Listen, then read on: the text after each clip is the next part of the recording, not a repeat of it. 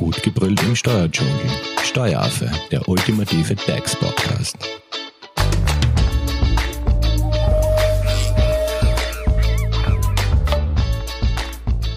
Hallo und herzlich willkommen beim Steueraffen-Podcast. In Zeiten der Corona-Krise und den damit einhergehenden Maßnahmen zur Eindämmung des Virus wird ja nach wie vor auf das Homeoffice gesetzt. Doch die Umstellung auf Homeoffice kann ja auch bewirken, dass bei einigen, die von zu Hause aus arbeiten, die beruflich bedingten Ausgaben in die Höhe schnallen. Doch was kann man jetzt eigentlich steuerlich absetzen? Genau dieser Frage widmen wir uns in der heutigen Podcast-Folge. Unser Experte Thomas Bock von der Hofer Leitinger Steuerberatung wird uns beantworten, welche Kosten wir von der Steuer absetzen können, wenn wir von zu Hause aus arbeiten. Hallo Thomas. Hallo liebe Zuhörer. Thomas, viele Mitarbeiter erledigen ja nun ihre Arbeit von zu Hause aus. Was bedeutet das jetzt aus steuerlicher Sicht? Also generell reden wir heute von Arbeitnehmern, die nicht selbstständige Arbeiten erzielen und immer, wie du sagst, Homeoffice, hier mischt sich Privates mit Beruflichen und das ist im Steuerrecht immer ganz ein heikles Thema, denn einerseits soll man natürlich Kosten, die man aufgrund seiner Arbeit hat, absetzen können, andererseits sollen keine privaten Kosten anerkannt werden und daher wird es heute sicher spannend und viele Details, die es zu klären gibt für uns. Gut, ähm, das heißt, gibt es da auch einen Fachausdruck für diese Kosten?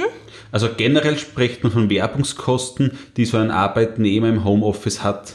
Okay, also Werbungskosten.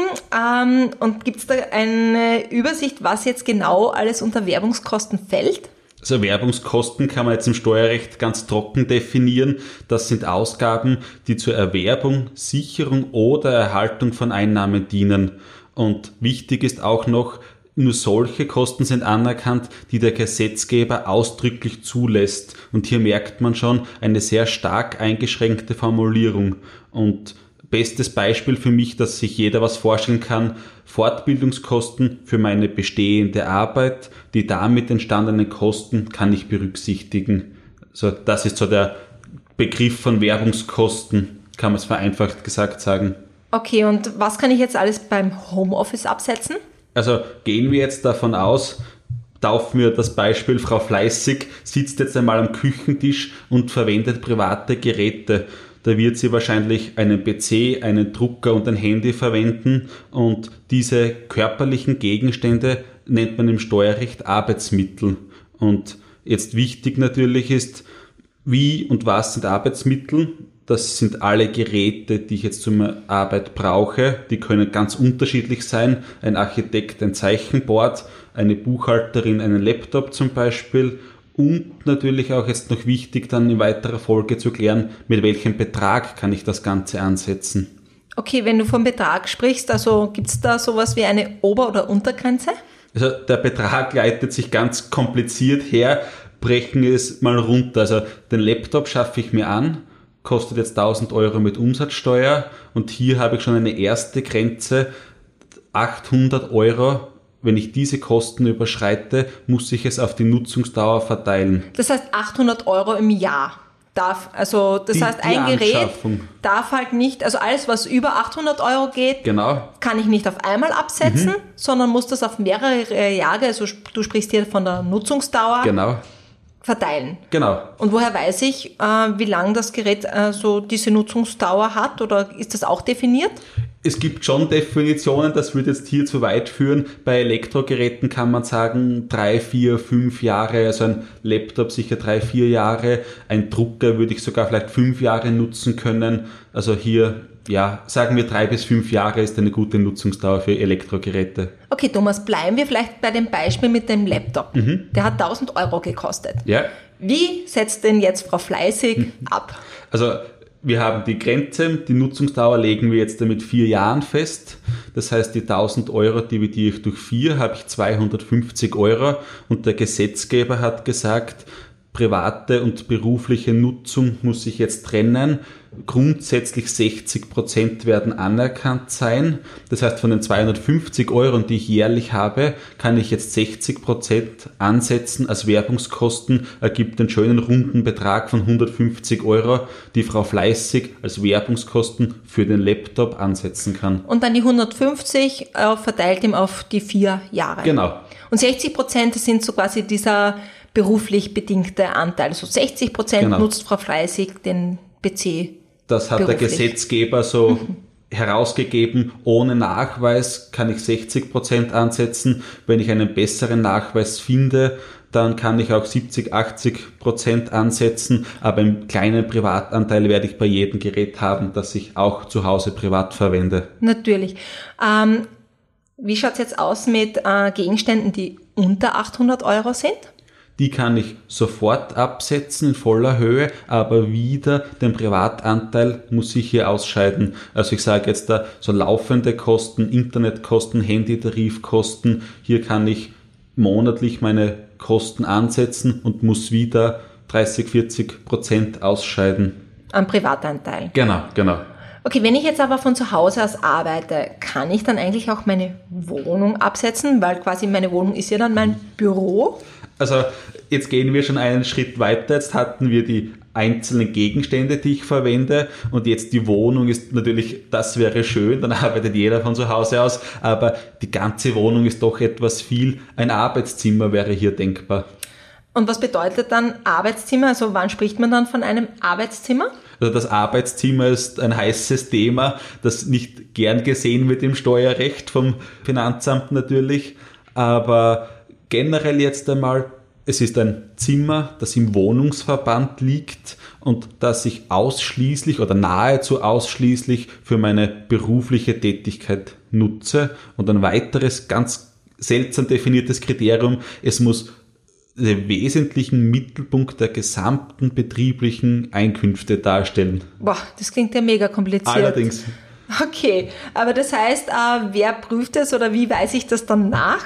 Also der Nachweis wird natürlich einmal sein, ich habe nur betriebliche Gegenstände, nur einen Schreibtisch, Laptop drinnen, ich habe keine private Bettwäsche, keinen Abstellraum, kein Bügelbrett und so in diesem Raum. Also nahezu, wie gesagt, eigentlich nur Büroausstattung und das, die Definition, die betrieblichen Mittelpunkt, das ist natürlich jetzt da, also ein Arzt zum Beispiel, der ja einen Untersuchungsstuhl im Zimmer hat, das wird auf jeden Fall ein Arbeitszimmer sein.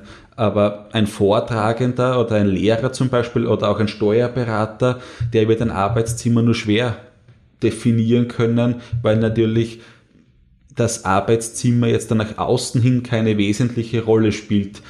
Okay, ist es aber vielleicht auch wichtig, wie viel Zeit man in dem Arbeitszimmer verbringt? Auf jeden Fall. Eben hier kommt das vorher erwähnte Unterscheidungsmerkmal. Ein Vortragender, der viel draußen unterrichtet, wird natürlich nicht viel im Arbeitszimmer tun und jetzt gerade in Zeiten von Corona arbeitet man zwar kurzfristig viel von zu Hause aus, aber auf ein Jahr betrachtet wird hier kein Mittelpunkt der betrieblichen Interesse stattfinden. Also man muss schon klar sagen, hier das Arbeitszimmer wird schwer argumentierbar sein und man muss sich das auch so vorstellen, jetzt da das Arbeitszimmer der Arbeitgeber hat ja ein Büro für mich, ich nutze es bis Februar vielleicht und ab September wieder viele Monate im Büro, jetzt nur einzelne Monate zu Hause. Das wird für den neuen Mittelpunkt meiner Arbeit nicht ausreichen. Okay, aber nehmen wir jetzt an, Corona, Lockdown, whatever. Ähm, ich verbringe mehr als sieben Monate im Homeoffice. Dann wird es wahrscheinlich schon möglich Also- sein, oder? Wenn ich wirklich sieben Monate zu Hause bin und das Wichtige ist auch das Kriterium, ich habe kein Büro beim Arbeitgeber, es ist vielleicht aus Gesundheitsgründen gesperrt oder ich darf es nicht betreten und mehr wie das halbe Kalenderjahr zu Hause, ja, dann gebe ich dir recht, hier wird ein Arbeitszimmer vorliegen. Okay, und was kann ich dann reinnehmen? Also in meine Steuer. Äh, Erklärung, bei der Arbeitnehmerveranlagung machen Ja. wir all diese Kosten geltend. Ähm, wenn ich jetzt ein Arbeitszimmer schaffe, erklären kann, definieren kann, dann ist es die Miete, gehört es mir selbst, habe ich die Abschreibung, wie wir gelernt haben, über die Nutzungsdauer, ähm, Möbel, Lampen, all das, was das Zimmer äh, häuslich macht.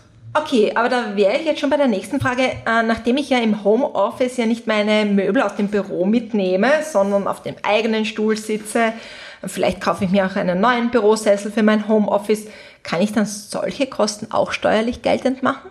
Also wenn ich jetzt kein Arbeitszimmer zusammenbringe für die steuerliche Argumentation, dann kann ich zumindest meine normalen, typischen Arbeitsmittel geltend machen. Das ist, wie du eben gesagt hast, der Bürosessel, der Büroschreibtisch, auch die elektrischen Geräte, aber dafür so Sachen wie Lampen etc., Wandfarbe, Böden, all diese Dinge bringe ich dann nicht unter. Also hier bin ich wirklich auf die Gegenstände beschränkt, die ich wirklich nutze. Und auch hier wieder der Privatanteil natürlich. Gut, Thomas, und muss mir eigentlich auch mein Arbeitgeber meine Kosten im Homeoffice ersetzen? Also wenn ich mit meinem privaten Telefon ähm, telefoniere, also quasi berufliche mhm. Telefonate führe wie schaut's da aus? Also müssen ist natürlich jetzt der rückwirkend betrachtet etwas einfach. In Zeiten vor Corona ging vieles sehr schnell und das wurde nur mündlich vereinbart. Aber jetzt abgesehen von Corona, generell ist natürlich der Arbeitgeber verpflichtet, mir meine Kosten zu ersetzen. Er muss mir meine Arbeitsmittel bereitstellen. Und hier ist natürlich auch zu erwähnen, zahlt mir der Arbeitgeber meine Kosten, so ist das auch lohnsteuerpflichtig und hier schließt sich wieder der Kreis. Diese Kosten, die mir der Arbeitgeber zahlt, kann ich in meiner Steuererklärung wieder geltend machen. Also hier sieht man, wie wichtig das, das ist, dass ich meine Kosten gut dokumentiere. Der Arbeitgeber setzt sie mir vielleicht und ich setze sie von der Steuer ab. Das heißt, wenn sie der Arbeitgeber zahlt, kann ich sie trotzdem berücksichtigen? Natürlich, weil du zahlst ja auch Steuern für das, was dir der Arbeitgeber bezahlt und damit kannst du Steuern geltend machen, die Werbungskosten geltend machen und damit bleiben dir die Kostenersätze dann unterm Strich steuerfrei über. Ah, wusste ich auch nicht. Ähm, was ist jetzt aber, wenn ich keine Belege habe und mir das Ganze etwas zu mühsam ist? kann ich dann trotzdem etwas geltend machen? Ist ja die gute Nachricht für alle Zuhörer, die sich jetzt denken, ach, hätte ich doch mehr Belege aufgehoben in Zeiten von Corona. Ja, 132 Euro Pauschale werden mir in den meisten Fällen vom Arbeitgeber bereits berücksichtigt bei der Lohnverrechnung und erreichen jetzt meine Kosten, die ich habe, diesen Pauschalbetrag nicht, dann brauche ich keine Belege sammeln, weil die 132 Euro habe ich sowieso. Also 132 Euro, das ist ja diese Währungskostenpauschale, Pauschale, genau. die kann ich quasi immer geltend machen, egal ob ich jetzt da Belege habe, sammle oder nicht. Genau, die werden von Haus aus schon beim Arbeitgeber berücksichtigt, berücksichtigt genau. Und was gilt es bei Arbeitsmitteln generell zu berücksichtigen? Also das A und O ist natürlich das typische, der belegmäßige Nachweis. Das heißt, ich brauche einen Beleg, dass ich es angeschafft und bezahlt habe, dass es mir gehört, was es gekostet hat. Und natürlich auch bei vielen laufenden Kosten wird die Frage spannend, ist am Internetvertrag mein Name oben, kann ich den absetzen? Also gerade wenn das Internet über die Freundin läuft, über den Partner, vielleicht auch teilweise Eltern, wird hier es schwer sein, Kosten geltend zu machen. Das heißt, Belege aufbewahren und ja, so viel wie möglich zu sammeln. und gibt es jetzt auch Kosten, die ich nicht steuerlich geltend machen kann? Also ja, also das ist wieder der Punkt, den wir ganz am Anfang besprochen haben. Der Connect zur beruflichen Tätigkeit muss auf jeden Fall gegeben sein. Und hier ein Beispiel zum Beispiel, als Steuerberater werde ich die Yogamatte nicht geltend machen können, auch wenn ich sage, ich führe Beratungsgespräche gern im Schneidersitz durch. Also hier wird die Machbarkeit nicht gegeben sein. Bürosessel ja, Yogamatte eher nein. Wenn ich jetzt aber Yogalehrerin bin und von zu Hause aus unterrichte? Anderes Thema. Diese wird natürlich geltend gemacht werden können hier wird wahrscheinlich ein anderer Punkt nicht zutreffen. Also es ist wirklich der berufliche Connex zu meiner Arbeit muss gegeben sein, dass ich es geltend machen kann. Perfekt. Und Thomas, hast du jetzt für unsere Zuhörerinnen und Zuhörer noch einen abschließenden Tipp, so quasi Homeoffice und Co. Welche Kosten machen wirklich Sinn? Was kann ich absetzen? Wirklich Sinn macht natürlich so alltägliche Dinge, Handyrechnungen aufbewahren. Wenn ich mir schon einen Laptop anschaffe, Beleg aufbewahren und natürlich auch nicht zu übertreiben, denn das Finanzamt sieht diese Kosten sehr kritisch und es kommt regelmäßig zu einer Überprüfung. Das heißt, ehrlich die Kosten ansetzen, nicht übertreiben, aber auch nicht schüchtern sein und im Zweifel natürlich den Steuerberater kontaktieren und am besten uns über den Steueraffen, wenn hier Spezialfragen zum Arbeitszimmer auftauchen, jederzeit gerne. Super, Thomas. Wenn es jetzt Fragen gibt, wie erreicht man dich? Unsere Office-Adresse graz.hoferleitinger.at natürlich. Hier die Mails einfach losschicken oder über die Social-Media-Kanäle, gerne auch unter dem Podcast auf Instagram eine Nachricht schreiben. Hier sind wir bemüht, diese zu beantworten. Ich sehe schon, der Thomas ist ein, ähm, ein routinierter Experte, so, dass ich es rausbringe. ähm, natürlich könnt ihr uns auch über unsere Social Media Kanäle kontaktieren, beziehungsweise auch per Mail unter hello at steueraffe.at. Wir freuen uns, wenn ihr uns eure Fragen zukommen lässt, beziehungsweise wenn ihr Themenwünsche habt, postet das auch bei uns in den Kommentaren. Wir machen über Instagram auch immer wieder Umfragen. Also nicht schüchtern sein, auch hier äh, eure Themenvorschläge einbringen. Und wenn ihr natürlich wissen wollt, wie ihr euer Geld vom Finanzamt zurückbekommt, wir haben äh, dazu auch eine eigene Podcast-Reihe aufgenommen. Ab der Folge 40 könnt ihr euch da die entsprechenden Informationen holen. Und dann sage ich an dieser Stelle Danke Thomas für den tollen Überblick. Danke für die Einladung. Und bitte folgt uns natürlich auch auf den Social Media Kanälen und abonniert unseren Podcast in eurer favorisierten Podcast App. Schönen Tag. Tschüss. Das war Steueraffe. Gut gebrüllt im Steuerdschungel. Jetzt abonnieren auf iTunes, Soundcloud und Spotify. Ihr wollt noch mehr zum Thema Steuern wissen? Dann geht auf www.steueraffe.at.